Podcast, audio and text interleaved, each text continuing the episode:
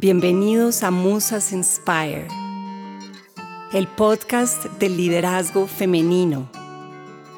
Aquí exploraremos historias de mujeres que saben que su mayor obra de arte es su propia vida y que viven en consecuencia con esto.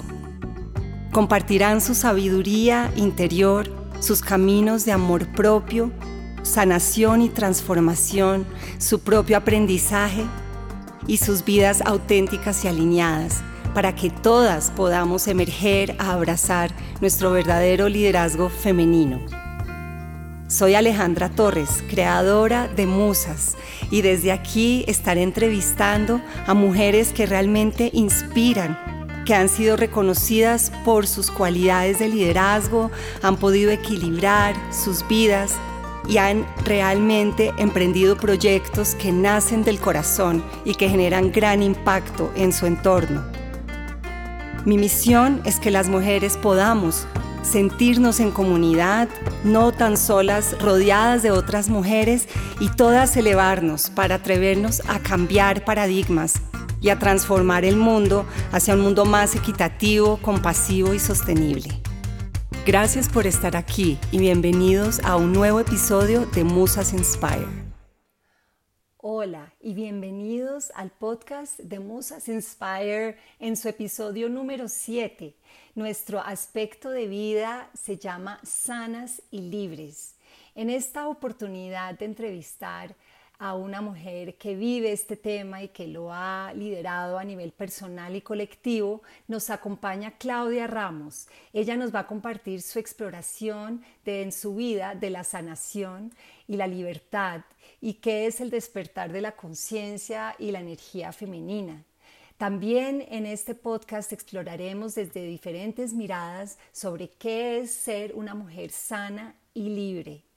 Ella es mexicana, madre de mellizos, una mujer curiosa, despierta, alegre y mm, enfocada mucho en amar y en sanar lo que para ella ha sido un camino de vida. Ella tiene más de 20 años en experiencia de psicogenealogía y es terapeuta en varias eh, eh, fuentes y varios eh, formatos, como son las constelaciones familiares, la terapia ericksoniana y la terapia psicocorporal. Bienvenidos a escuchar este podcast y gracias por sintonizarte. Hola a todos y todos bienvenidos a este podcast, este episodio de nuestro podcast Musas sobre el aspecto de vida sanas y libres. Y quién mejor mujer que nos pueda acompañar a este podcast, a esta entrevista, que Claudia Ramos Carrión. Claudia, bienvenida a este espacio. Esto es un honor y un placer tenerte aquí. Eh, conozco a, Claudia hace muchos años porque estuve con ella eh, como alumna en uno de sus programas profundos y estructurados en el tema de constelaciones sistémicas y familiares. Eh, ¿Qué les cuento de Claudia? Es una mujer increíble con más de 20 años de experiencia en psicogenealogía y adicionalmente un montón de vertientes en temas de sanación, en temas intuitivos, también ericksonianos y más recientemente en toda la práctica. Es una de las pioneras en el tema de las constelaciones familiares y sistémicas, que es una, una terapia tan, eh, pues realmente tan profunda y tan transformacional. Eh, entonces, además, además, de eso, Claudia es una de nuestras mentoras en, nuestro, en nuestros programas y, y, es una mujer de México, madre de mellizos y además una mujer que es, es curiosa, es alegre y es una mujer espectacular. Muchas gracias, Claudia, por estar aquí. Gracias, eh, Bella, por esa introducción y, muchos saludos a todos y a todas. Qué rico estar, estar aquí conversando contigo y poder compartir lo que, lo que tengo para compartir, ¿no? Ay, sí, que es mucho. Yo creo que nos podríamos quedar varias horas hablando de todo lo que sabes y además en estos momentos tan, tan coyunturales, tan, tan importantes, creo, para realmente mirar un tema profundo a nivel de sanación. Completamente. entonces, bueno, arranquemos conociendo, Sí, arranquemos conociendo un poco más de ti. Cuéntanos un poco tu camino a nivel de sanación y cómo podemos mirar ese aspecto de sanas y libres como un aspecto que has venido desarrollando hace muchos años y que es ser sana y libre. Ok, mi Ale. Pues mira, para mí, eh, pues bueno, para empezar mi camino comenzó desde que yo era muy, muy niña, muy pequeña, eh, este, este camino mágico de, de, de, ser sana, ¿no? Y libre de alguna manera, porque bueno, la vida me regaló unos padres que estaban muy conscientes en estos temas espirituales, eh, donde me dieron no me dieron religión, más como, como una libre pensadora, nos, nos, estuvimos en comunas espirituales, rodeados de gente y de la sanación también, de gente que con imposición de manos y que de alguna manera en su cotidiano eh, prácticamente, eh, eh, digamos que, que, practicaban o ponían en práctica lo espiritual en lo, en, lo, en lo, mundano, ¿no? Entonces, de alguna manera, este ha sido mi caminar y pues sé que también hace parte de mi, de mi dharma, de mi misión, ¿no? Y, y bueno, y particularmente eh, para mí ser sana significa estar muy en contacto con, conmigo misma, con, con, mi, con mi naturaleza, con mi esencia, con mi verdad más profunda, con mis emociones, con mis sensaciones, con mi cuerpo, con todo lo que somos, porque finalmente somos una multidimensionalidad, ¿no? Somos energía, somos vibración, somos un cuerpo, somos unos pensamientos, somos emociones. Entonces es como para mí eh, el ser sana es como irle dando lugar a todo esto, porque no solamente somos una mente, o no solamente hay que fortalecer la mente, también hay que fortalecer eh, las emociones, el cuerpo o la espiritualidad, o sea, como, como abarcarnos en nuestras múltiples dimensiones para realmente encontrar un estado de paz y de, de realización y de, y de estar en una hora, ¿no? Porque finalmente yo creo que ese es el aprendizaje que nos está de alguna manera invitando esta situación que es estar en el presente, porque el presente es lo que existe, es lo que hay, es lo que es, ¿no? Y todo lo demás o está en nuestra mente, en nuestra imaginación y todavía ni existe, o lo que fue, pues lo tomamos como un gran aprendizaje, lo guardamos en el corazón, tomamos los recursos con los que desarrollamos con ello y luego, luego para ponerlo al servicio de nuestra vida y al servicio de la comunidad, ¿no? Entonces, para mí eso es ser sana, y obviamente ir mirando y sanando todos los aspectos que van emergiendo desde nuestra humanidad, como nuestros miedos, como nuestros pensamientos obsesivos o recurrentes, eh, como situaciones que nos, eh, de alguna manera nos sobrepasan emocionalmente también. Y bueno, porque hace parte de la, vida, siempre nos está ofreciendo el, el, el, a través del cambio, irnos mirando e ir evolucionando, ir desarrollando más recursos hasta alcanzar realmente un, estar, ¿no? Eh, y libres, bueno, pues libre yo creo que en ese derecho de poder saber que tengo un lugar en el mundo, que tengo un lugar en la vida, que puedo, que tengo el derecho de expresarme, que tengo una voz, que puedo brillar. Eh, eso también siento que hace parte de la libertad, ¿no? Y también de, de salir de las exigencias y darme más libertad de ser auténtica. Esa es una verdadera libertad para mí, ¿no? Sí, espectacular. Cuando empezamos a pensar en la sanación, lo que decías, si hay pensamientos recurrentes o temas de salud personal, porque es importante mirar el tema familiar y sistémico, porque, digamos, hay ciertas ataduras que hay, eh, que, hay que empezar a, a mirar, que no somos individuos, sino que hay una parte un poco más genérica. ¿Cómo podemos empezar a sanar? Toda, todas esas marcas que se sienten a veces tan pesadas y, que nos libres. Bueno, lindo lo que, lo, que, lo que planteas y propones, porque es cierto, finalmente todas somos el resultado y todos, el resultado de 7.500 generaciones, ¿no? Desde de más de 64 parejas que han tenido eh, desafíos, que han desarrollado talentos, donde se han establecido formas de pensamiento, formas de comportamiento y todo eso nos ha estructurado de alguna manera a nuestra forma de reaccionar ante lo que nos propone la vida, a nuestra manera de lo que eh, de las creencias que de alguna manera incorporamos y también la manera en que escuchamos el mundo, vemos el mundo palpamos el mundo tiene mucho que ver con todo nuestro árbol transgeneracional, porque somos el resultado de eso, está en nuestro ADN, está en nuestras células, toda esa herencia emocional que va a emerger de manera eh, del inconsciente al consciente cuando volvemos a enfrentarnos con situaciones similares que sucedieron quizás hace tres generaciones, cuatro, cinco, siete generaciones, que ni siquiera fueron eventos o, eh, situaciones que yo viví, pero que sí vivieron mis ancestros y que cuando a mí se me, la, vida me propone volver a vivir esto, por supuesto que se me amplifica, ¿no? Porque ya está esta, esta vivencia que quizás eh, no se encontró una solución en ese momento, pero que ahora entonces es mi momento, porque por algo se vuelve a repetir. Es lo que hace mucho el alma familiar, volver a, a que estas situaciones se repitan para lograr encontrar una solución que no se encontró en aquel entonces y entonces instalar una nueva información ¿sí? Y de ahí instalar nuevos recursos para las generaciones que vienen, las, generaciones posteriores.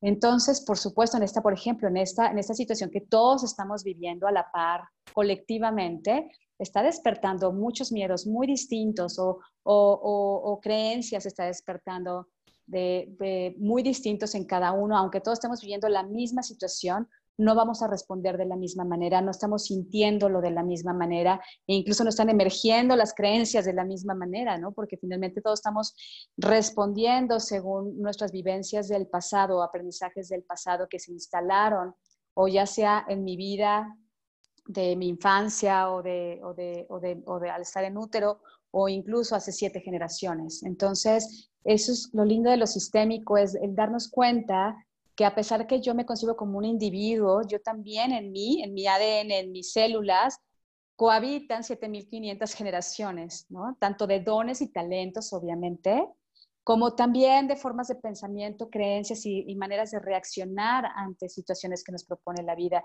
Y eso emerge de una, y, cuando emerge es porque es oportunidad que tenemos para mirarlo y poderlo sanar. ¿Y cómo sanarlo? Pues empezar a mirar nuestro árbol genealógico. Yo invitaría, a todos a comenzar a hacer ese trabajo de, de sentarse a recabar información, por lo menos mínimo de hace tres generaciones, hasta los bisabuelos, tres, cuatro, para poder como, como saber de dónde venimos, ¿no? Y cuáles fueron las situaciones que quizás eh, desafiaron a mis ancestros, eh, de alguna manera quizás los rebasaron, eh, otros que desarrollaron talentos, porque todo eso soy yo también. Entonces, creo que también sería lindo saber de dónde vengo, es podernos estudiar nuestro árbol genealógico para luego con esta claridad comprendernos y entendernos más y también es como un mapa eh, de, bueno, ¿y ahora qué elijo? ¿Ahora qué decido hacer a partir de ahora con este mapa que tengo?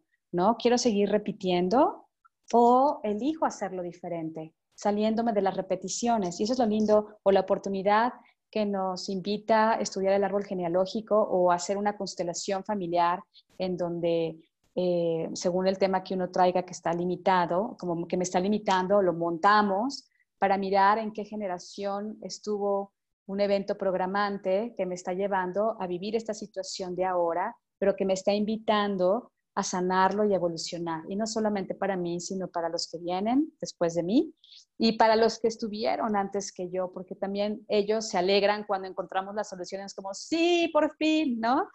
Eh, valió la pena. Entonces, siento que es una gran oportunidad eh, reconocer que venimos y somos el resultado de una historia anterior también, ¿no? que también nos determina de alguna forma.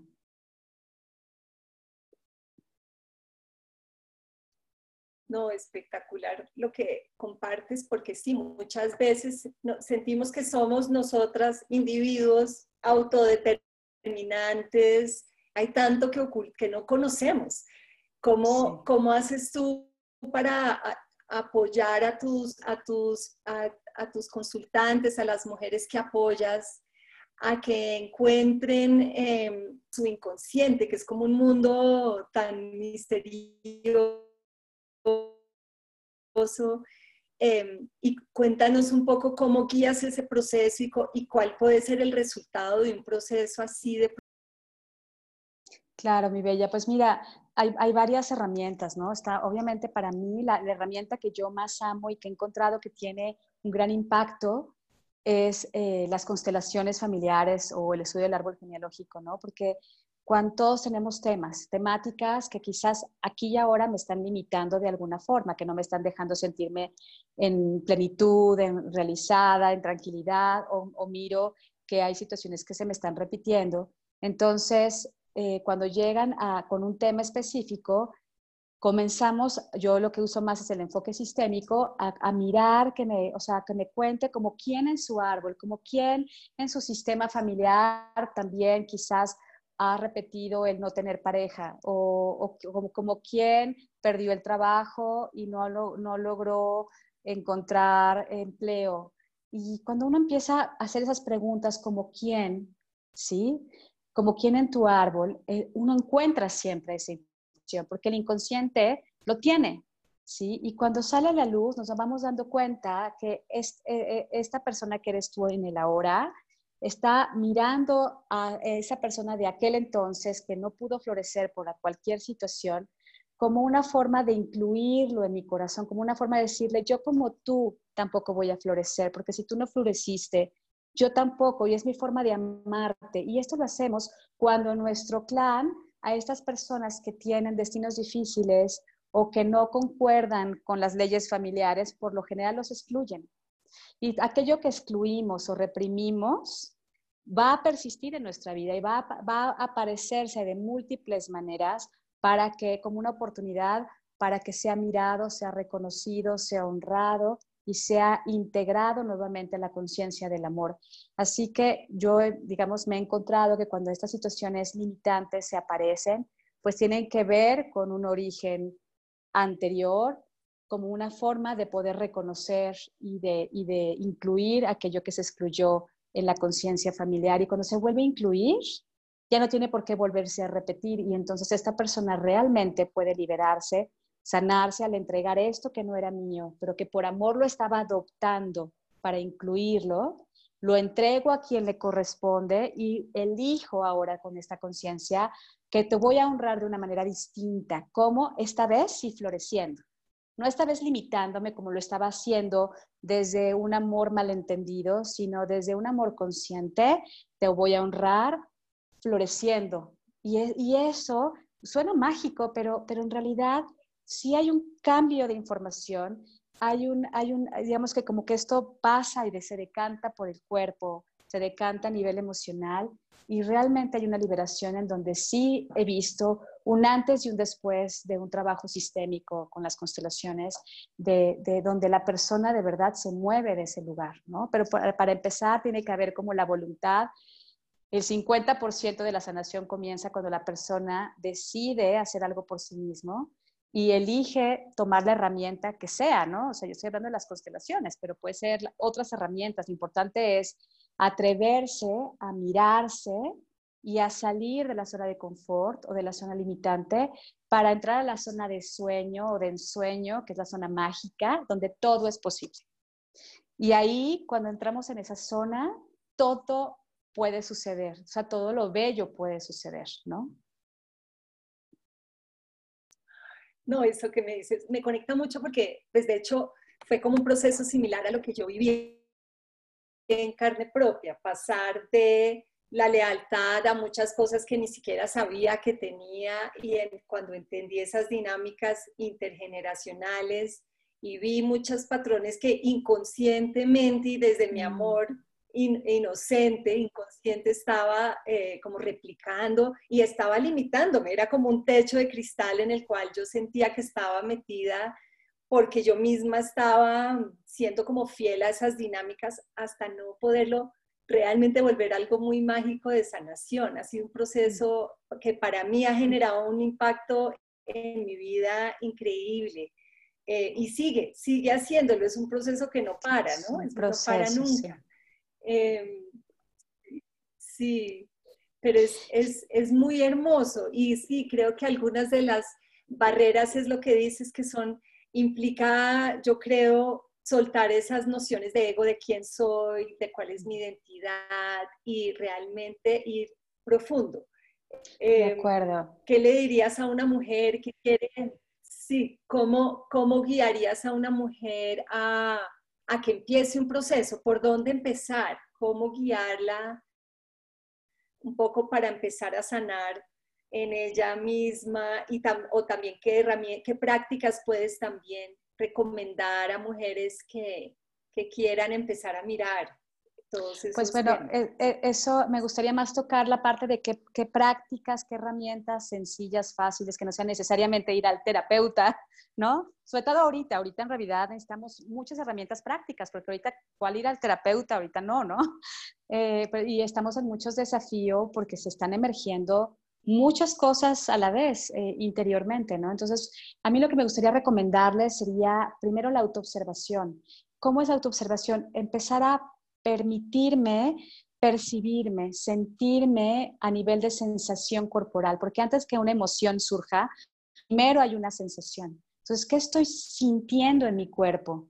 Cuando me ponga en contacto con esa parte, ay, tengo un dolor de estómago o no sé por qué me siento un poco como con un malestar, yo te invitaría a que te adentres en ese malestar, cierres tus ojos, respires ese malestar, lo amplifiques para empezar como a, como a sumergirte a ver qué es lo que hay detrás de este malestar, porque siempre detrás de esta sensación hay una emoción. Hay una emoción que todavía no sabemos reconocer, pero que ahí está y se está manifestando primero a través de una sensación. Cuando adentramos más allá de la sensación y nos encontramos con una emoción y nos lo permitimos comenzar a sentir, ay, no sé, tengo ganas de llorar, todavía no, no entiendo por qué y no importa permítete soltarte en esa emoción, conviértete en esa emoción. Sé la tristeza, sé el miedo, sé la rabia y, y permítetelo. Si tengo ganas de gritar, grita. Es como empezar a satisfacer esa necesidad interior que te está invitando esta emoción a vivir, ¿no? Y aunque a veces nos den vívelos, entrégate a ello, ¿no? Entonces, quizás puedes decir a tus familiares, si es que te está tocando este quedarte en casa con alguien, conviviendo con alguien, decir, toma tu espacio, me voy a tomar mi espacio, te encierras en una recámara y gritas, ¿sí? O sea, lo, importante es no quedarnos con, con, o sea, con lo no dicho, lo importante es no reprimir lo que estoy sintiendo, sino permitirlo sentir. Porque cuando reprimimos o nos limitamos en lo que nos está sucediendo, viene la depresión. La depresión es todo lo que yo callo, todo lo que yo reprimo y todo lo que yo guardo y no me permito expresar. Y tarde o temprano te va a llevar a una claudicación energética, ¿no? En donde, en donde ya empieza a ver la falta de motivación, la pereza, ya no es ganas de levantarme. Y eso no es más que la señal de que tienes que mover tu energía. Mueve tu energía. Me estoy sintiendo cansada, estoy durmiendo mucho, estoy empezando a deprimirme. Pon música de tambores, que los tambores mueven mucho pon música de tambores, música africana, música autóctona. Y aquí en Colombia, pues muy, muy, hay muchas muy chéveres, ¿sí? eh, totono, pocina. Bueno, empezar a mover esa energía y empezar a, a, lo que el cuerpo necesita. Es como vuélvete, o sea, déjate que, que, que esta música te posea y que el cuerpo sea quien hable, no desde, la, desde lo que yo pienso que debo estar expresando, sino que el cuerpo te lleve, o sea, déjate fluir por este río que es el cuerpo y, y exprésalo. Quizás para unas es el baile, quizás para otras sea agarrar unos crayolas y comenzar a dibujar eh, lo que estoy sintiendo, o quizás para otras sea agarrar la escritura y comenzar a decir groserías porque me, me dio la gana y porque suelo ser muy, muy juiciosa y no digo ni siquiera nada, ¿no? Poder darte la oportunidad de hacerlo y de escribirlo y de lo que sea. Ya uno que hace la catarsis, uno libera, por supuesto, si uno se adentra ahí, va a venir, eh, digamos, como el evento, sí te va a llevar, porque el inconsciente es hermoso, cuando uno lo abre, te nos lleva al lugar preciso, al instante preciso de esta emoción. Entonces, quizás puedes empezarte a acordar cuando tenías tres años, en donde te volviste a sentir de la misma manera, en una soledad, que no había nadie, que no había nadie con quien entrar en contacto. Y quizás ya no me acordaba de esta, de esta, de esta memoria, pero el cuerpo siempre te va a llevar. Entonces, de ahí simplemente respirarla, comprender, eh, saber, abrazar a esa niña si es que emerge esa memoria, abrazarla, y, finalmente luego entrar en quietud contigo, o sea, cuando ya todo se empieza a quietar como un lago sereno y solo respirar y la respiración te vuelve a llevar a la aquí y a la hora. Respirar como eh, cuatro veces hacia inhalando, cuatro veces exhalando, cuatro veces inhalando, así por diez minutos al menos. Quizás es mucho, pero bueno, al menos, ¿qué podríamos decir como mínimo? Unos cinco minutos y vas a ver cómo va a cambiar tu energía, vas a volverte a sentir ligera, eh, ya no te vas a sentir embotada o deprimida o con pereza, vas a haber eh, hecho esta catarsis tan rica porque de verdad que uno es, ay, qué delicia, es como si todo se abriera y luego vas a sentirte en una paz. Entonces yo creo que eso sería lo que yo podría recomendar en estos momentos de una manera muy práctica, ¿sí? sencilla y que de alguna manera tú te puedes autogestionar y hacerte cargo de lo tuyo, ¿no? Eh, si te lo permites y si te lo invitas. Uf, espectacular, paso a paso para cómo liberar, cómo sin la necesidad de hacer alguna terapia más larga o en estos momentos más, como es más limitado el tema, eh, buenísimo, buenísimo. Em, y entonces, ¿qué ves tú que es la importancia de hacer este proceso? Porque uno puede ser sana, muchas mujeres pueden sentirse sanas, pero no necesariamente libres. ¿Cómo, ¿Cómo, pasamos de ser sana a sana y libre y, que, ¿Qué es la libertad para ti? ¿Cómo se expresa eso y por qué es tan importante? Bueno, eh, eso, es, eso, es, muy lindo y profundo, ¿no? También creo que es todo un proceso finalmente también de vida, ¿no? De ir llegando a esos espacios donde soy sana y me siento libre siendo yo. Yo creo que es para mí esta, ser libre, como lo cuento muy al principio, es esta autenticidad de poderme sentir yo en todo momento, donde ya ya no estoy con máscaras, donde ya me empecé a quitar una a una, donde no tengo que estar, em, eh, digamos, como ejerciendo roles, la madre, la amante, la esposa, la guía, la terapeuta, sino decir, bueno, a ver, o sea, finalmente estos son aspectos en los que, en los que yo aprendí a caminar, pero no, todo esto no soy yo necesariamente, ¿no? Hay algo mucho más esencial de quién sí es Claudia que Claudia no es solo la terapeuta o Claudia no es solo la madre, ¿no? Claudia para mí es, es, es, soy un ser que, que, que, viene a amar, que tiene un corazón muy grande, que le gusta conectarse con la gente, que le, me gusta jugar, que me gusta reír, me gusta ser espontánea, me gusta sentirme la libertad de reírme a carcajadas si quiero, de poder decir lo que estoy necesitando, de no tener que cumplir roles. Es que cuando sentimos, yo siento que cuando uno tiene, cree que no tiene que cumplir ciertos roles, uno se limita y deja de ser libre. Porque es como si uno sintiera que yo tengo que ser esto, porque si yo no soy esto, ¿quién soy? ¿No? Y entonces muchas veces da miedo llegar a esa pregunta de entonces, ¿quién soy yo si no soy madre? El día de mañana, cuando se me vayan los hijos y me encuentre con nido vacío, Quizás si yo solo me he puesto mi identidad de que yo soy, yo valgo por ser madre y cuando mis hijos se van, entonces dejo de valer. Claro que no, ¿no? Porque no, eres una mujer completa, no solo eres madre, ¿no? Eres muchas otras cosas más. Importante sería no identificarnos con nuestros roles, no identificarnos con las etiquetas que también los demás nos ponen y que muchas veces es agradable y el ego le gusta y hasta a veces eh, se queda mucho tiempo en algunos roles por esa satisfacción que da el ser reconocida o el ser mirada o el ser valorada. Pero si te das cuenta, no necesitamos ser valorados por nadie ni ser reconocidos por nadie, sino solamente por nosotros mismos. Si yo no me reconozco, si yo no me valoro, si yo no me doy la libertad de ser, nadie más me la va a dar. Nadie más, no está en manos de alguien más, solo está en manos de mí misma Mm, eh, ser libre, darme ese derecho y también el ir por mi salud o por mi bienestar. Nadie más me lo va a dar, solamente yo, así como nadie más es nuestra felicidad, soy yo mi felicidad. Y eso es un camino y un proceso que es muy importante y yo invitaría a recorrer, ¿sí? Que no acaba, ¿eh? No acaba. O sea, no es de que ya, listo, ¿no? Luego uno va chuleado, ¿no? Porque luego muchas otras personas te van invitando a encontrarte con otras partes de Claudia que yo no sabía que ni existían, por ejemplo, ¿no? La poeta, la que le toca música, la que yo, wow, mira, todo eso también, toda esa diversidad también soy yo y también las puedo incluir y, abrazar, ¿no? O cuando tenga miedo, igual lo mismo, esa también soy yo, de alguna forma, y sin juzgarnos, es como, como permitirnos eh, abrazar toda nuestra multidimensionalidad y todavía somos más que eso. O sea, creo que ni siquiera uno se va a llegar a conocer del todo, porque con cada interacción va emergiendo nuevas versiones de nosotras mismas. Lo importante, mi recomendación sería, no te identifiques, o sea, no te, no te apegues a eso que tú estás encontrando, porque eso no eres, eso, eso no solo eres tú, ¿no? Para justamente no empezarnos a limitar y a dejar de ser libres. Wow, me encanta, me encanta. Eh, buenísimo.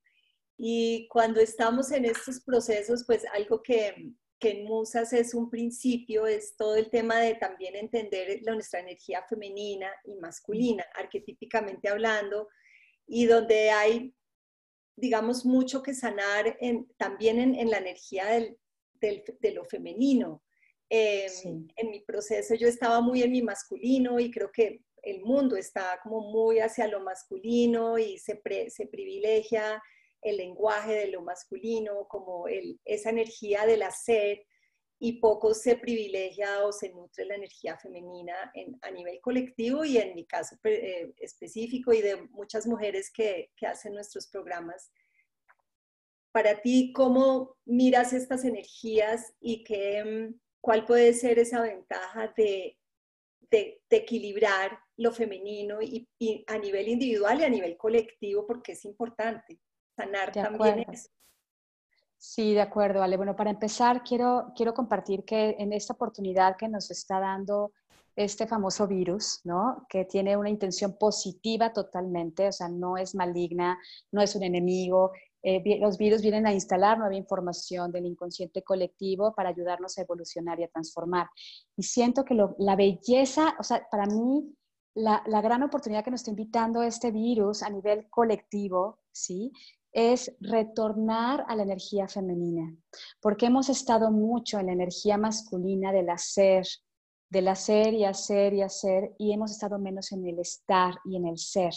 Así que, de alguna manera, esas dos energías necesitan estar en equilibrio dentro de nosotros. ¿Cómo sé si estoy más en una o en otra? Pues si yo suelo ser una persona que me da, eh, me siento culpable si yo dejo de hacer, y estoy en mi casa ahorita en esta cuarentena, llevo veintipico de días y no me siento productiva y me da culpa levantarme tarde y me da culpa de que eh, estoy dejando de, hacer, de leer el libro que yo me prometí leer, entonces estás en una energía muy masculina, estás en una energía yang, donde la energía yin está reprimida y donde no te estás permitiéndola o invitándola a surgir.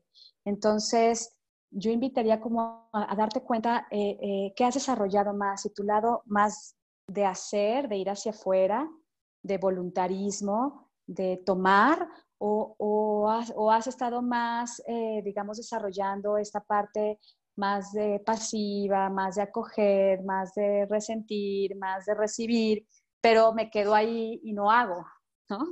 Entonces yo siento que tiene que haber un equilibrio y creo que mejor ahora esta oportunidad que estamos teniendo todos de quietud, porque allá afuera nos está invitando, manténganse quietos, no, no vamos a hacer nada, solo tienes que estar, solo tienes que ser, solo tienes que estar enfocada en tu presente. Y eso está siendo un gran reto, ¿sí? Sobre todo para los que de alguna manera yo me incluyo, ¿sí? Eh, estamos mucho más en el hacer o nos estructuramos más en el hacer, porque ahí es que encontramos un valor, ¿no? De quién soy. Y ahora el reto es equilibrarme y en ese sentido estar más en el no hacer, el darme el permiso de, ay, hoy no hago, no lavo los trastes, hoy no, que la casa se quede así sucia como está, no importa, está bien también, eh, que los chiquitos, yo al principio era como, no, tienes que, las clases virtuales, no, no, ven a las ocho, ahorita ya digo, ay, chill, se nos fue la casa, ni modo, ¿no? O sea, es como, como empezar a, a estar más en el fluir y más en el, en el sentir y más en el ser y en el estar, de verdad, menos hacer y más estar, creo que es como la, la, invitación de retornar a la energía femenina que el planeta nos lo está pidiendo, o sea, estamos viendo en cómo se está regenerando la naturaleza, eh, cómo, cómo, está ahorita, estamos a nivel planetario en una, en una energía mucho más femenina. Separaron todas las, ¿no? los bancos, separaron las, eh, o sea, toda esta parte muy yang se paró. Sí.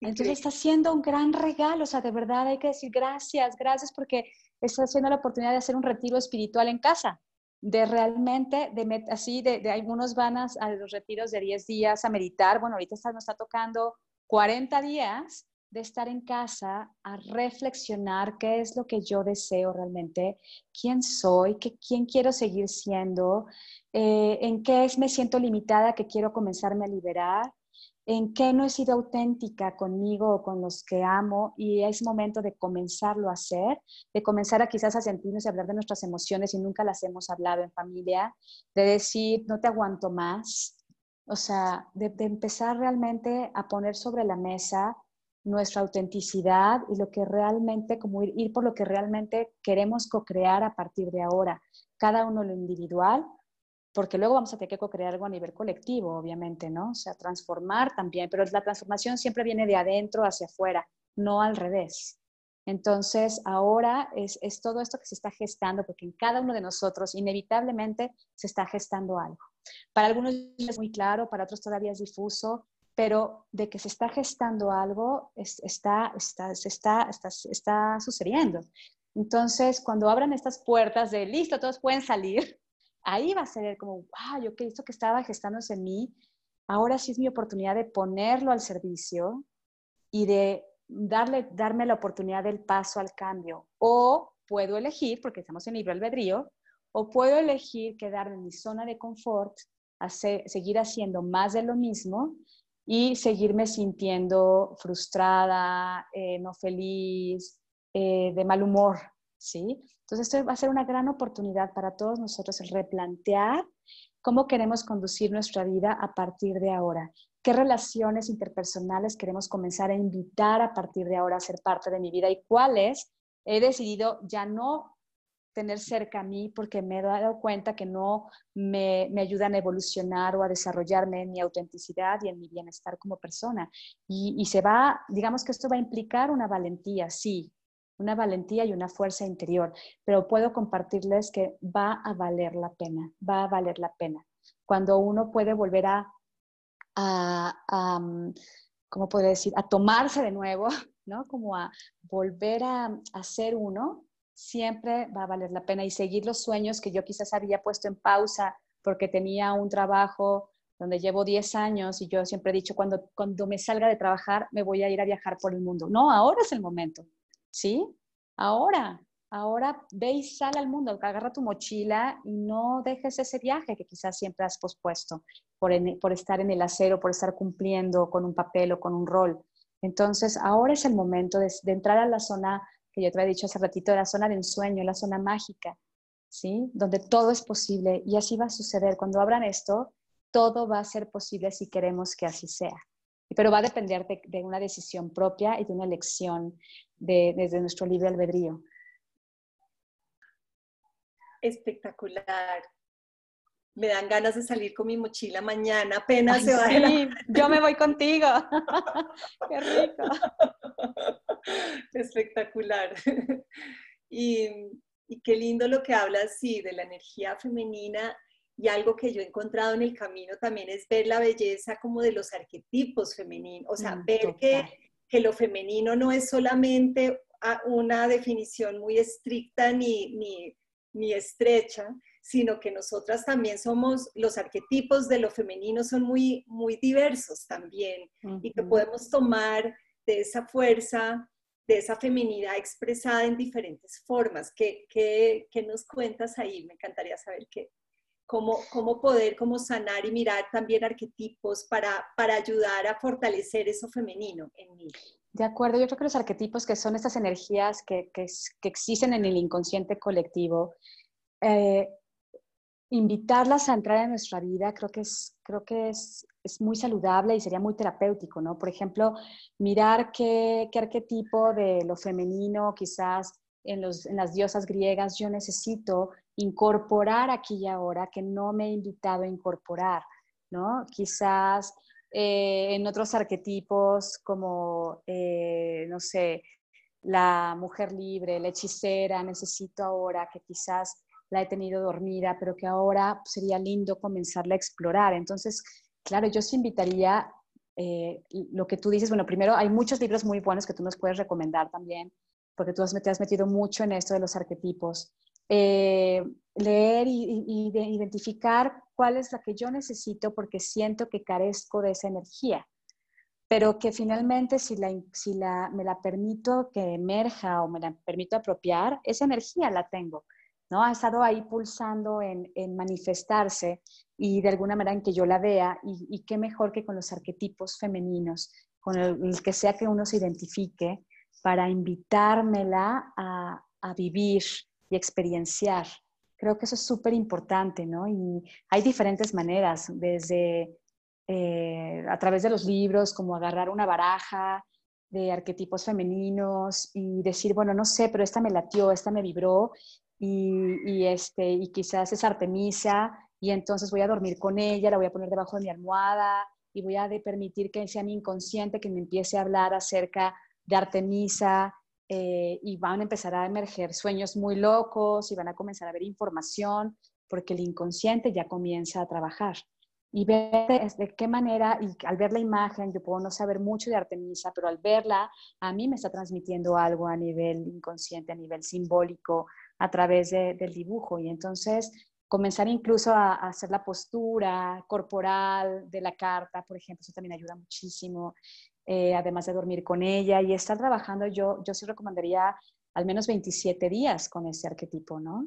Eh, para, para, empezar a, a, incorporarla desde el inconsciente al consciente y luego puedo empezar a explorar otro arquetipo. Y eso es lo lindo, podemos hay múltiples arquetipos que están en el inconsciente colectivo, ¿no? Y entonces, muchas veces los encarnamos totalmente, ¿no? A veces somos esta María Magdalena, a veces somos Ananda, el Maestro Jesús.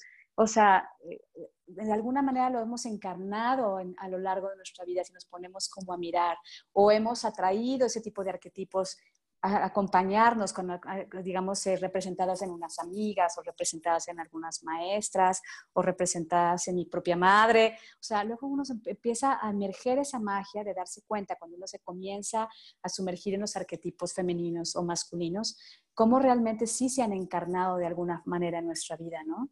Y que por alguna forma, consciente o inconscientemente, lo llamamos, ¿sí? Para, para de alguna manera como este espejo, espejear lo que también hay de mí, de ese arquetipo, para permitir que, florezca ¿no? y, me, eh, lo explore. Entonces, claro, me parece una idea hermosísima explorar los arquetipos femeninos y masculinos, porque tanto hombres como mujeres tenemos los dos, las, las dos fuerzas, las dos sensibilidades, ¿no? Entonces, también explorar los arquetipos masculinos, y yo he estado muy en lo femenino, pues también empezar a explorar un poco, a ver, quizás me falta un poco más de esta fuerza que yo necesito para hacer mis emprendimientos si no los he logrado aterrizar, por ejemplo, ¿no?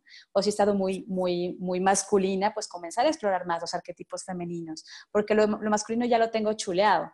Entonces es más como entonces explorar esa otra parte que también me habita, porque somos las dos fuerzas, para luego encontrar este equilibrio y poder estar mucho más centrados y alineados y más sanas y más auténticas y libres también, ¿no? De alguna forma. Y vamos a dejar de proyectar tanto esto afuera, porque si yo tengo una, eh, digamos que yo no miro con buenos ojos lo masculino dentro de mí, por supuesto que esto lo voy a proyectar en los hombres de mi vida y no voy a tener buenos ojos o una buena mirada para ellos. Pero entonces a medida que yo me voy reconciliando con lo masculino en mi interior o con lo femenino en mi interior, esto se va a reflejar afuera porque voy a empezar a mirar con otra mirada lo, masculino lo femenino con lo que yo me estaba peleando. Y, no es que los demás cambiaron, es que yo comencé a cambiar desde adentro en la forma en cómo yo me comienzo a relacionar con esas dos sensibilidades, esas dos polaridades, ¿no? Entonces siempre el trabajo está en uno mismo, o sea, no es afuera, no busquemos afuera, es comienza en casa, que es aquí, aquí adentro. Y de aquí todo va a cambiar. No, espectacular. Sí, que es casi como cuando reescribes tu narrativa personal y, empiezas a ampliar tu mirada y tienes más modelos hacia dónde ir, casi que enriqueces tu diccionario ¿no? de posibilidades, pero todo es resultado de un proceso más que todo interior, no es tanto allá afuera, sino acá.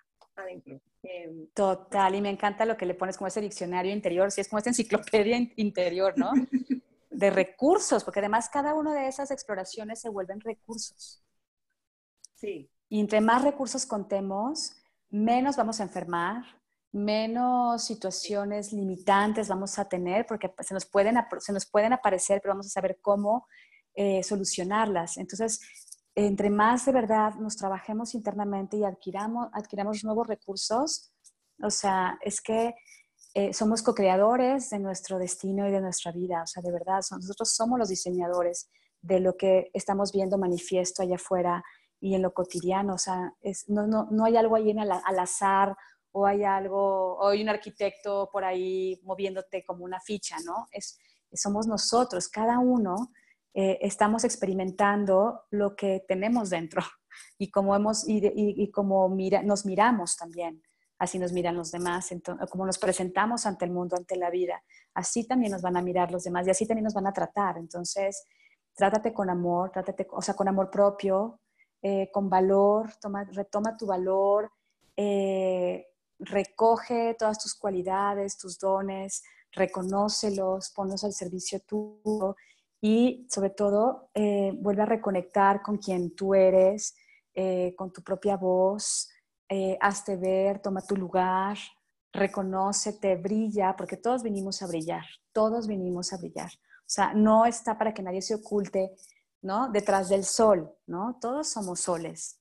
Entonces brillemos, brillemos juntos y compartamos lo que cada uno desde su esencia es para co-crear colectivamente una tierra distinta. No, qué bonito. Ahora, como mujeres, muchas veces podemos, ese es el, ese es el hacia dónde vamos, que es espectacular y muy inspirador, volviendo más hacia de dónde vengo y pensando mucho en las mujeres que tenemos algún tema de, de salud, mm. eh, donde estamos repitiendo patrones porque han habido violencias en el linaje, porque ha habido abuso sexual o demás, digamos, cómo nuestro cuerpo femenino, eh, cómo lo miramos y cómo sanamos eh, ese cuerpo y esas violencias, esas huellas de pronto del pasado, de esa, de esa violencia hacia el cuerpo femenino a nivel colectivo. De acuerdo. Bueno, primero, cómo se manifiesta en nuestro cuerpo, si ha habido esta, esta violencia o esa mutilación de la energía femenina, pues se nota a través de, eh, de síntomas, por ejemplo, quienes, tienen, quienes les duele la regla cuando menstruan, eh, quienes tienen miomas, quienes tienen eh, endometriosis, o sea, todo, todo lo que, todos los padecimientos que estén emergiendo a nivel de nuestro útero, de nuestros senos, de, nuestros, de lo que nos identifica como mujeres, está hablando, ¿sí? De que hay que mirar eh, esas historias o esas memorias transgeneracionales o personales en donde se ha violentado mi femenino o se ha violentado lo femenino de alguna de mis ancestras, que está gritando a través del cuerpo por ser sanado, por ser mirado, por ser reconocido.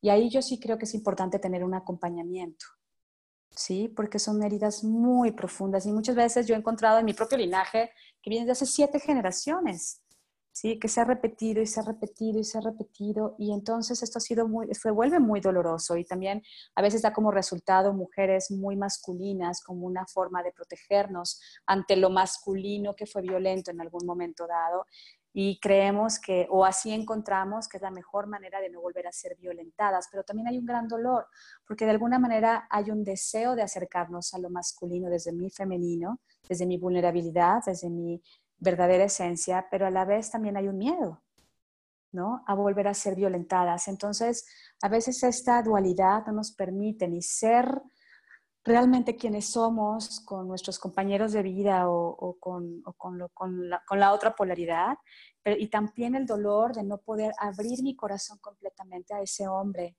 a ese compañero o a mi hijo o a mi padre, ¿sí? Por, como respuesta a estas memorias transgeneracionales. Entonces yo creo que si las podemos detectar, la invitación es sí, trabajalas, o sea, es, sí, es tomar un acompañamiento a través de talleres ¿no? Pues de, los, de musas que dan unos hermosísimos, de todo el acompañamiento que tú das, eh, también con terapia, o sea, hay muchas herramientas muy bellas para acompañarnos también entre mujeres a sanar esas heridas emocionales que, que ya están eh, como una huella en el cuerpo a través de síntomas, pero que hay que prestarle atención. No es de, ay, a mí me duele siempre la regla y tan chistoso. No, o sea, ahí está hablando de algo. Entonces, es, la, regla no tiene por qué doler, ¿sí? Tiene que ser como una celebración, al contrario, ¿no? Y, de mucho, y de, cuando más nuestra intuición se enciende y, y cuando más líbido tenemos, o sea, se encienden tantas cosas, pero entonces es, la invitación sería ve y, y sánalo, o sea, hay muchos recursos para hacerlo porque, porque sí, se, sí se sanan, sí se sanan, sí, sí hay, sí hay solución. Y la idea es que a partir de, de, de uno, este legado de no más pueda ir hacia adelante con nuestras hijas, yo tengo una hija, por ejemplo, eh, para que esto no se siga repitiendo y yo no siga inconscientemente transmitiéndole a ella el miedo por lo masculino, ¿no? O el, o, el mensaje consciente o inconsciente de no te muestres tan femenina, ¿no? Eh, es, más, es mejor ser más masculina y así nadie te va a hacer daño. Y de alguna manera esto se, se repite, se repite generación tras generación, por eso es muy importante ahora que tenemos conciencia o cuando se tiene la conciencia, hacerlo, hacer, hacer algo por ello, no solo por, por, uno misma, sino también por las futuras generaciones, porque aunque no vaya a tener yo hijas o no tenga hijas, ¿sí? Ser un ejemplo para las otras mujeres, ¿no? De poder valorar mi cuerpo, amarlo, tocarlo, eh, también, también hacerme cargo de mi propio placer, eh, reconocerme mi vagina, conocerme mi cuerpo, eh, todo eso hace de alguna manera que eh, hace parte del amor propio, de ser auténtica y de, y de, y de retomar tu, tu, tu, ser sana, ¿no? Ser una mujer sana. Porque entre más nos conozcamos, incluso también a nivel muy físico, ¿sí? Más vamos a saber cómo pedirle al otro lo que queremos y lo que nos gusta, o lo que no nos gusta y lo que no queremos, ¿sí? Entonces, eh, sí, esa sería como mi invitación, más que nada, Ale. Súper bonito. Eh, ¿Y qué, qué, nos dices del amor propio y su relación con, también con sanas y libres? Cuando, cómo, ¿Cómo genero esa relación de amor y también para poner sanos límites con los demás? Porque no puedo dar cuando mi copa está vacía, ¿cierto? Como que siempre estamos también desde lo femenino pensando que tenemos que estar esvolcadas hacia los demás. Hay muchos también arquetipos dañinos que, que nos, que nos limitan mucho en, en, en, la forma de expresar este ser femenino que tenemos. De acuerdo, Ale. Pues yo creo que comienza, en, empezarnos a ver desde, desde el espejo, ¿no? A, mirar y a, y a, recorrernos desde la coronilla hasta la punta de los pies y, y de verdad reconocernos, ¿no? Como esta soy yo. Luego tocarnos, tocarnos, o sea, sentirnos, tocarnos, tocar nuestros senos, tocar nuestros genitales, tocar nuestras curvas, reconocer este cuerpo femenino bellísimo que está encarnando lo sagrado femenino, ¿no? Eh, lo otro, empezar a reconocer, quizás hacer una lista, a ver qué es lo que yo reconozco valioso de mí misma, ¿sí? Que me hace, que me hace única, que me hace ser Claudia y quizás muchas veces ni nos los hemos preguntado, pero sería lindo de ahora que tenemos mucho tiempo para hacerlo, comenzar a escribir y no tiene que ser todo de una, ¿no? Quizás hoy, hoy reconozco eh, mi capacidad de, de, amar, ¿sí? Y entonces escribirlo en mi, libreta. Mañana me doy cuenta que reconozco otro aspecto de mí que quizás ni me había dado cuenta que yo tenía. Y, y es una manera de empezar a, darme cuenta de, este amor propio, o sea, como ir incorporando y amando esos aspectos que yo soy que quizás ni siquiera les doy, le doy lugar, ¿no? Y también qué es lo que, Claudia le gusta, qué es lo que Claudia no le gusta, qué, a Claudia no le gusta que dice sí cuando de verdad quiere decir que no, y por qué digo sí cuando quiero decir no, o sea, darme cuenta cuál es el patrón ahí. Ah, es que cuando yo digo sí, pero en realidad quiero decir no, digo sí porque me tengo miedo a que, a que me dejen de querer, ah, entonces pongo esto, ah, tengo miedo que me dejen de querer, ok, porque eso va a ser importante trabajarlo, O en terapia o en o un acompañamiento con un taller, pero sí va a ser importante ir reconociendo cuando yo excedo mis límites por amor malentendido, por, por miedo al rechazo, por miedo a que me dejen de amar, por miedo de perder el objeto amado, porque todo eso lo que hace es alejarme de mi amor propio y ponerme en manos del otro, ¿sí? Y de, y de, esa manera es cuando más nos vamos a perder y más nos vamos a, a, alejar de nosotras mismas y más nos vamos a abandonar. Y eso es tan doloroso. Cuando uno se abandona y se traiciona, es de las cosas más dolorosas y creo que todos lo hemos sentido. Yo no creo que aquí uno diga yo nunca, ¿no? En, muchos, en algunos aspectos o áreas de nuestra vida hemos dicho sí cuando queríamos decir no y ahí fue la primera vez o las múltiples veces que nos hemos traicionado una y otra vez. Y eso eh, genera heridas, o sea, sí impacta en nuestra biología, eh, impacta en nuestra, en nuestra parte emocional e impacta en, nuestro, en nuestra valorización, ¿sí? Y nos aleja más del amor propio. Entonces, eh, comenzar a hacer una autoobservación, de, de, mirar eh, donde yo digo más que sí a los demás y menos sí a mí misma, ¿sí? Y donde yo me estoy traicionando más y me estoy respetando menos porque eso no es amor propio. Entonces, volver a hacer ejercicio y comenzar a retomar eh, mis límites, comenzar a decirle no a los demás, aunque me sienta la más culpable porque estoy siendo una niña mala, ¿no? No importa, o sea, es mejor traicionar a los demás que traicionarse a una misma. Y los adultos, como adultos, podemos con la culpa. Los niños no. Como adultos, uno dice, con todo y mi culpa, te digo que no. ¿Sí? Y respirarlo y saber que esto vamos a poderlo manejar. Y si ya está siendo insoportable, pues date cuenta que vas a retornar a más de lo mismo, a la inocencia, de, volverte niña de nuevo, pero eso tiene un precio y el precio es que, dejaste de ser la adulta, que vas, dejaste de crecer, ¿sí? Y, y, dejas, y te alejaste de tu amor propio. Entonces, eh, es todo un camino, Ale. Eso sí es una autoobservación de todos los días, porque en algunas cosas vamos a haber logrado esos espacios de amor propio y quizás en, otros aspectos todavía hay camino por recorrer. Lo importante es poner este observador consciente, sin juicio, siendo benevolente con nosotras mismas, sin exigencia, sin ser el juez implacable, más bien benevolente, decir, ok, vernos con amor. Ah, aquí te traicionaste, Bella, pero bueno, vale. ¿Sí? Eh, para la próxima vez eh, vamos a tratar de hacerlo diferente. ¿sí? O vamos a ejercitar el día de hoy, decir no a todos, no. Ay, ¿quieres comer? No. Solo por puro ejercicio, no. A ver qué se siente decirle no a todo. ¿Sí? Y puede ser una invitación muy rica, decir, ay, wow, esto de decir no a todo, ay, se siente rico, ¿no? No lo había explorado. Entonces, yo les invitaría que puede ser un ejercicio muy práctico. Si, si tú no pones límites, a todo un día decir no a todo, a lo que te pregunten, no. ¿Pero por qué? ¿Por qué no?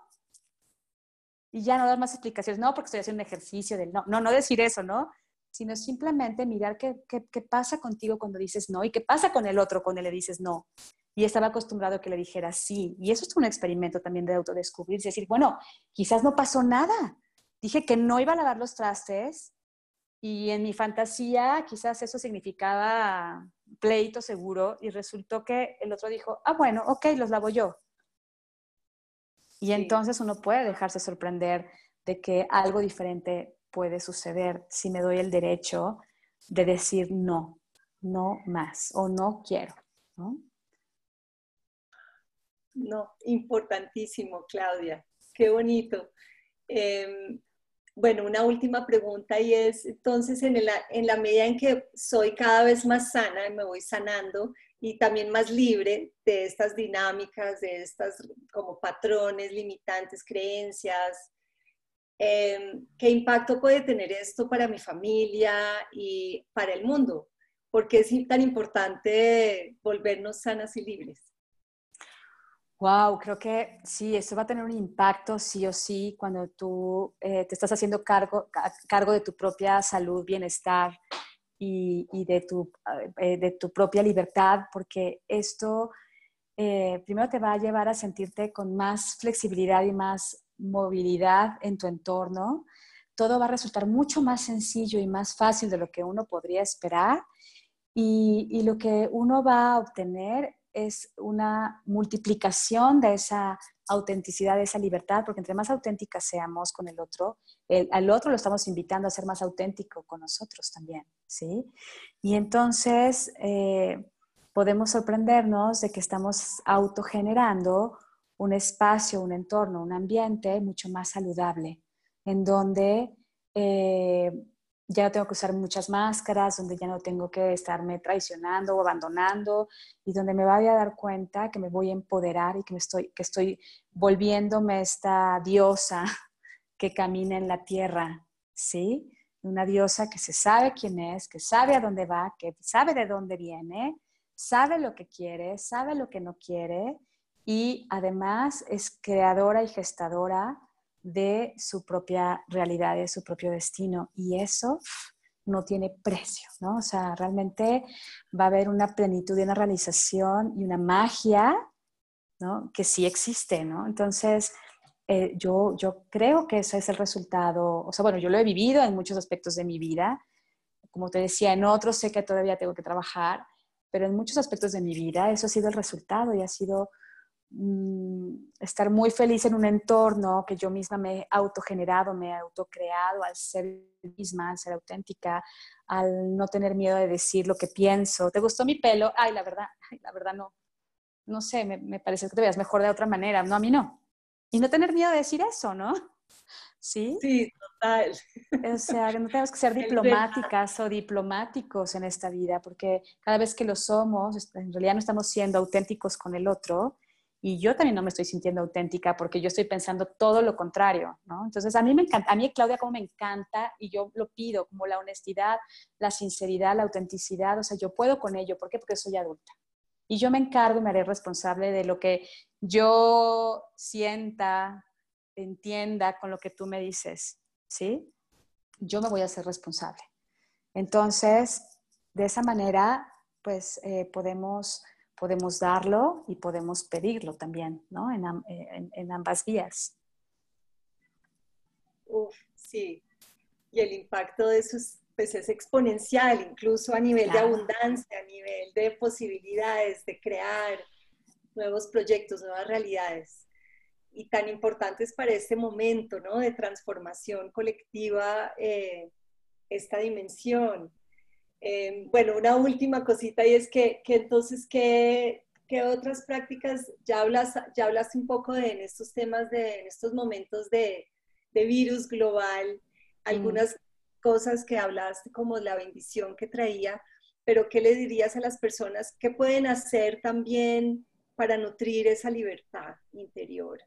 Eh, más allá, unas últimas tips. Pues para el, a mí, pues yo los invitaría como a... Mm, todos tenemos hobbies o cosas que nos gustan mucho hacer, pero que quizás por la falta de tiempo dejamos a un lado o dejamos de hacer. A mí, por ejemplo, eh, yo siempre he tenido un hobby de, a mí la yoga siempre me ha encantado y me, hace sentir muy bien, o bailar simplemente. Eh, yo a mí me encanta el hangpan y los instrumentos y mis cuencos, entonces ahora me levanto en la mañana, me hago como una rutina pero porque yo quiero, ¿no? No porque tengo que hacerlo, ¿no? Porque quiero. Entonces me levanto y medito primero para que, o sea, la quietud es súper importante, aquietarte, como vaciarte de pensamientos y solo estar, solo estar, solo siendo un rato para realmente como, como, como, como entrar con una paz, como un sentido de paz. Eh, luego ya me levanto y me pongo, bueno, también hago como un ejercicio en relación con la casa, y a limpiarla y eso también me lo estoy, me pongo música, me lo estoy como poniendo en una actitud distinta de, de, de agarrarle como el, el, sabor, ¿no? El amorcito de alguna forma. Y luego eh, me pongo otro rato a escribir porque me encanta. O, o sea, la idea es encontrar lo que para cada uno siente que, que le nutre, eh, que, que, lo hace sentir bien y lo hace sentir feliz, que a, eso eh, como exponenciarlo un poco más, darle un poco más de lugar dentro de tu rutina, en lo cotidiano, sabiendo que pues si hay hijos, que si hay esposo, que si hay, o sea, claro que uno también eh, está en un colectivo en casa, ¿no? También tiene que, que, de alguna manera bailar y moverse. Pero de, todos modos, dentro de eso, darte la oportunidad de exponenciar un poco más eh, lo que amas hacer y que quizás dejaste de hacer por, no, por el no tiempo. Eh, y algo que sí, como pasos así, es, es nútrete de, saber cosas en la televisión, en Netflix, de que, que realmente nutran tu mente y nutran tu, tu espíritu, nutran, nutran tus emociones de vibración alta, ¿sí?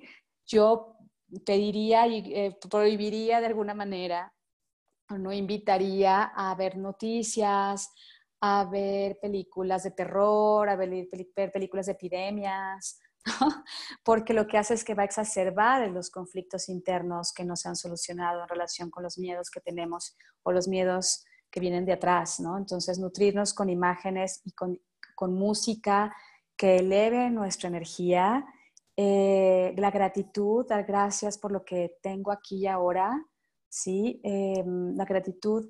Lo otro es escuchar música también eh, de naturaleza o música barroca, respirar, estar muy atento a la respiración, ser consciente de cuándo inhalo y cómo exhalo, de cómo hago este intercambio eh, entre el afuera y el adentro. Mm, ¿Qué más? Comer bien, alimentarte muy bien, ¿sí? Darte cuenta que si te estás saciando, estás pidiendo más chocolate, pues es porque de alguna manera estás, requiriendo más afecto. Entonces pídelo, pídelo, ¿sí? Porque aquello que está pidiendo nuestro cuerpo es porque eh, no lo hemos pedido, ¿sí? Entonces es una invitación de satisfacer esa necesidad. Si estoy comiendo mucho, pues de qué vacío estoy llenándome. Entonces no se va a llenar con la comida, créanme, para nada. ¿no? Entonces más bien es ponerme a, ponerme a la tarea de cuál es el vacío que estoy sintiendo al estar aquí en esta situación, qué es lo que me hace falta. Entonces alimentarse muy bien, o sea, lo más saludable que puedan es, es, es muy importante. Em, y, ah, y las redes, las redes, las conexiones con los amigos, o sea, estar haciendo Zooms, estar haciendo, eh, o la llamada por teléfono. Es muy importante estar en contacto con las gentes que amamos o con las gentes que nos elevan la vibración, con las personas que me ponen en otra energía, ¿sí? Como son los amigos, que es esta familia que uno ha elegido de alguna manera conscientemente, ¿no? Entonces, eso también, como, y reírse mucho, o sea, si pueden eh, ponerse también comedia, o sea, que, la risa genera muchas endorfinas, mucha oxitocina y eso eleva el sistema inmunológico, que es cuando más lo tenemos que tener fortalecido en estos tiempos. Entonces, también ríanse mucho, jueguen mucho, ¿sí? Y este, creo que es que se me ocurre en este momento de, que podría compartirles. Súper. No, Claudia, pues sí, podríamos quedarnos otra, otra par de horas aquí eh, navegando estos temas, pero qué bonito toda, todo lo que nos has compartido, muy, muy especial. Muchísimas gracias. Gracias, Ale. Quería que entonces cerraras contándonos dónde te buscan las personas que, que resuenen contigo y que quieran de pronto explorar algún proceso más profundo. Eh, o saber más de tus herramientas. Ay, tan linda por esa oportunidad. Gracias, Alejandra. Pues mira, eh, mi, mi, correo es claudia arroba centroluminoso.org. Eh, mi teléfono es 313-843-1809 y en las redes sociales me encuentran como Claudia Ramos Carrión o Claudia Ramos Terapeuta, tanto en Instagram como en Facebook. Y bueno, será un placer eh, acompañarlos o, hablar, bueno, lo que, lo que sientan que, que, que, se necesite. Y bueno, pues aquí estoy. Gracias, Ale, Alejandra, de verdad. Yo sabes que te adoro, que te quiero mucho. Yo te admiro también todo el trabajo tan bello y de luz que tú haces con las mujeres, desde, ah. desde toda tu belleza. Y, y de verdad que me siento profundamente agradecida de ser parte de tu equipo. Muchísimas gracias. Gracias, Claudia. Muchas gracias. Quedamos conectadas y gracias a todos por escucharnos. Gracias. Terminando un nuevo episodio de podcast de Musas Inspire. Un saludo a todos.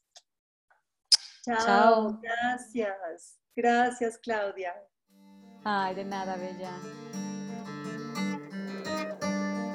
Muchas gracias por sintonizarte hoy a nuestro espacio de Musas Inspire. Te invito también, si resuenas con estos contenidos, que contactes con Comunidad Musas, un espacio único de contención y acompañamiento para mujeres en procesos de transformación y también que explores nuestros contenidos de Academia Musas, un lugar donde puedes explorar tu propio liderazgo y hacer procesos de transformación con las mejores mentoras. También te invito a que explores nuestra página web www.musas.co y que entres a nuestras redes Alejandra Torres Musas en Instagram y en Facebook. Muchas gracias por conectar y nos vemos nuevamente en otro episodio de Musas Inspire.